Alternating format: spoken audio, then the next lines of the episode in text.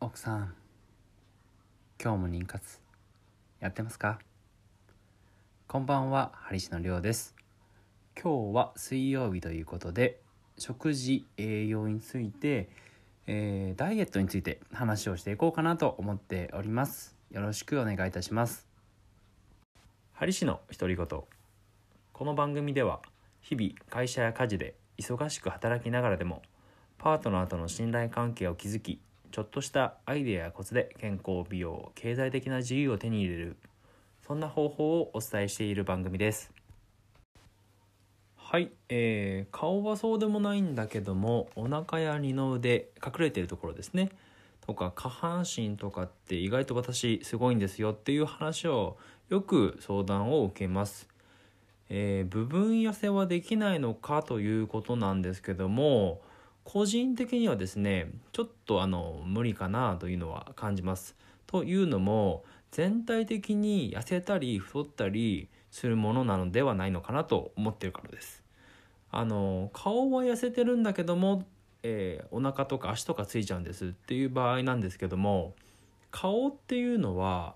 あの水分によって大きくなったり、まあ、むくんだり、えー、逆にこう水分を取らないと結構皮膚がですね薄くなって痩せたように見えたりします。それは何でかと言いますと毛細血管がたくさんあるからです。この毛細血管がたくさんあるということはそれだけ水分によって、まあ、ばらつきが出てきてしまうということでもあるんですけども例えばこの、まあ、顔は毛細血管が豊富なのでいわゆるちっちゃい細かい血管があの豊富なんですね。なので、えー、顔の皮膚を切ってしまうとすごく出血するんですよね。しかも結構赤い、えー、血が出ます。ですり傷とか頭の、えー、すり傷なんかでもですね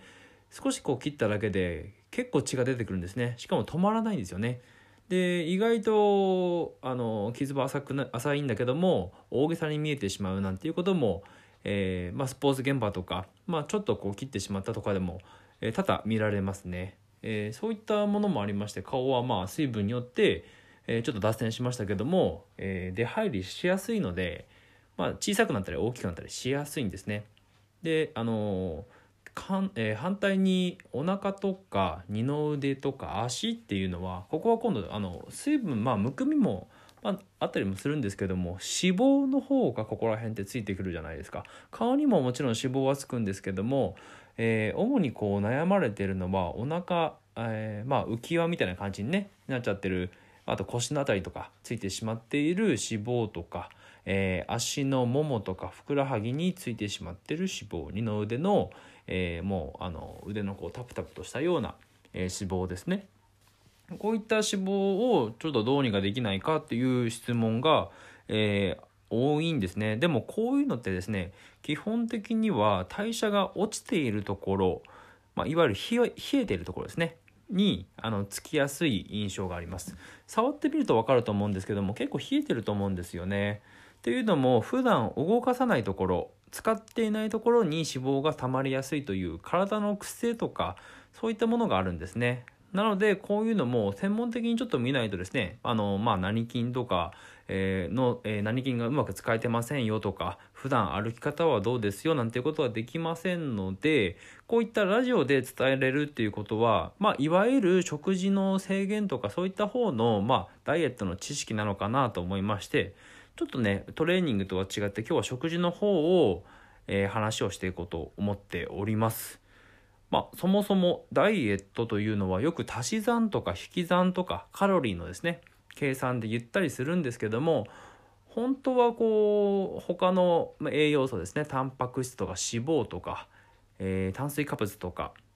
またはビタミンもいろいろありますからね、えー、しっかりとそういったものの話をしていければよりこう面白く楽しいんですけどもまあよく言われるダイエットでイメージつくのはカロリーかなと思います。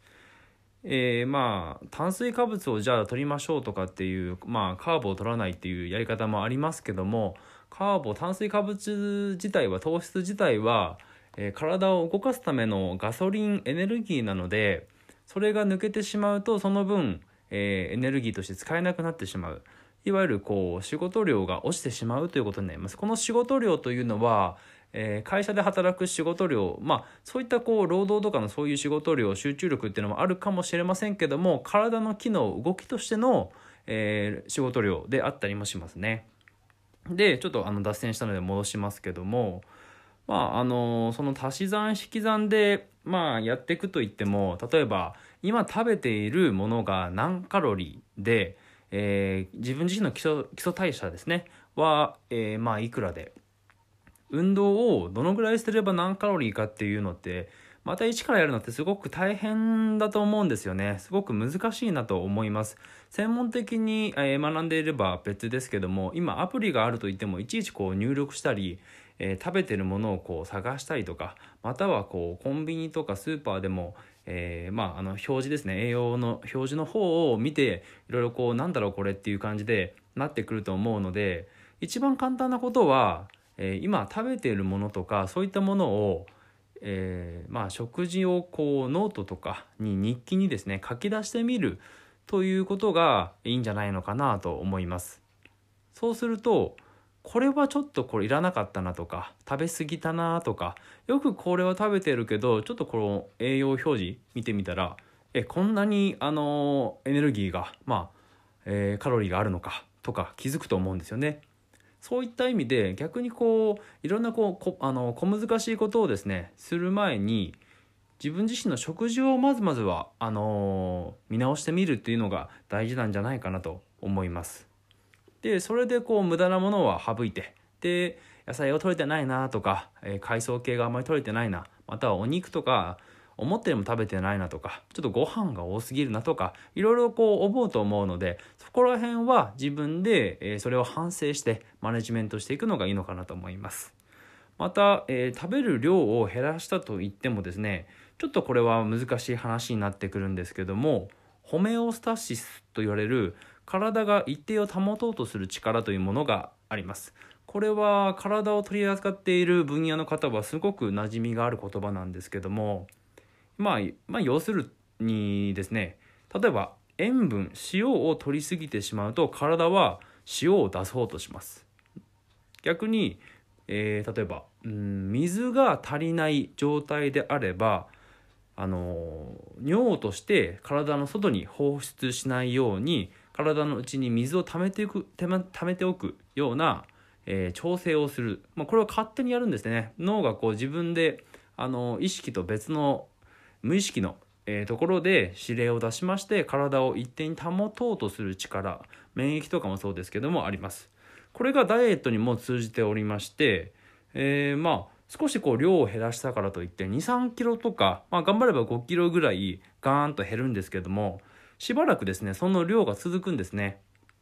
大体23キロっていうのは水分のその量でまああの足し引きできてしまうぐらいの量なので脂肪がじゃあこのぐらい減ったのかというとまたちょっとね話が変わってくるんですね。でまあこういうダイエットの場合は減らしたいものは大体はまあ脂肪ですね。で増やしたいものは大体は筋肉かなと思うのでちょっとそういう話にもなってくるんですけども増やすにも減らすにしてもですね体は今ある自分のその体を維持しようと努めるんですね。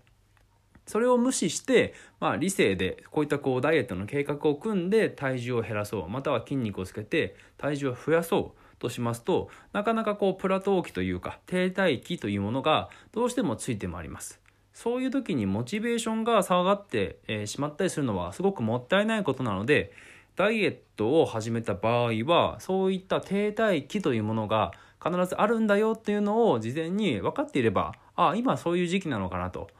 思うと思うのでそれがですねうん人によって差はあるんですけども2週間とか下手したら長いと1ヶ月とかに人によって違うんですけどもそういう停滞期がありましてで次の段階に行くとまたそれが、えーまあ一定数増えたり減ったり、えーしまして、まあ、減量であれば、えー 2, 2キロとか減ったりしてでまた同じくプラトー期、まあ、停滞期がありますのでそれはまあ体のホメオスタシスというような、えーまあ本来持っている力能力なので、まあ、そういうものが今働いてるんだなと、まあ、気楽に思っていただいてダイエットを、えーまあ、続けていただければなと思います。まずは日記とかノートに食事を自分自身食べているものを書き出してみるのがいいのかなと思います。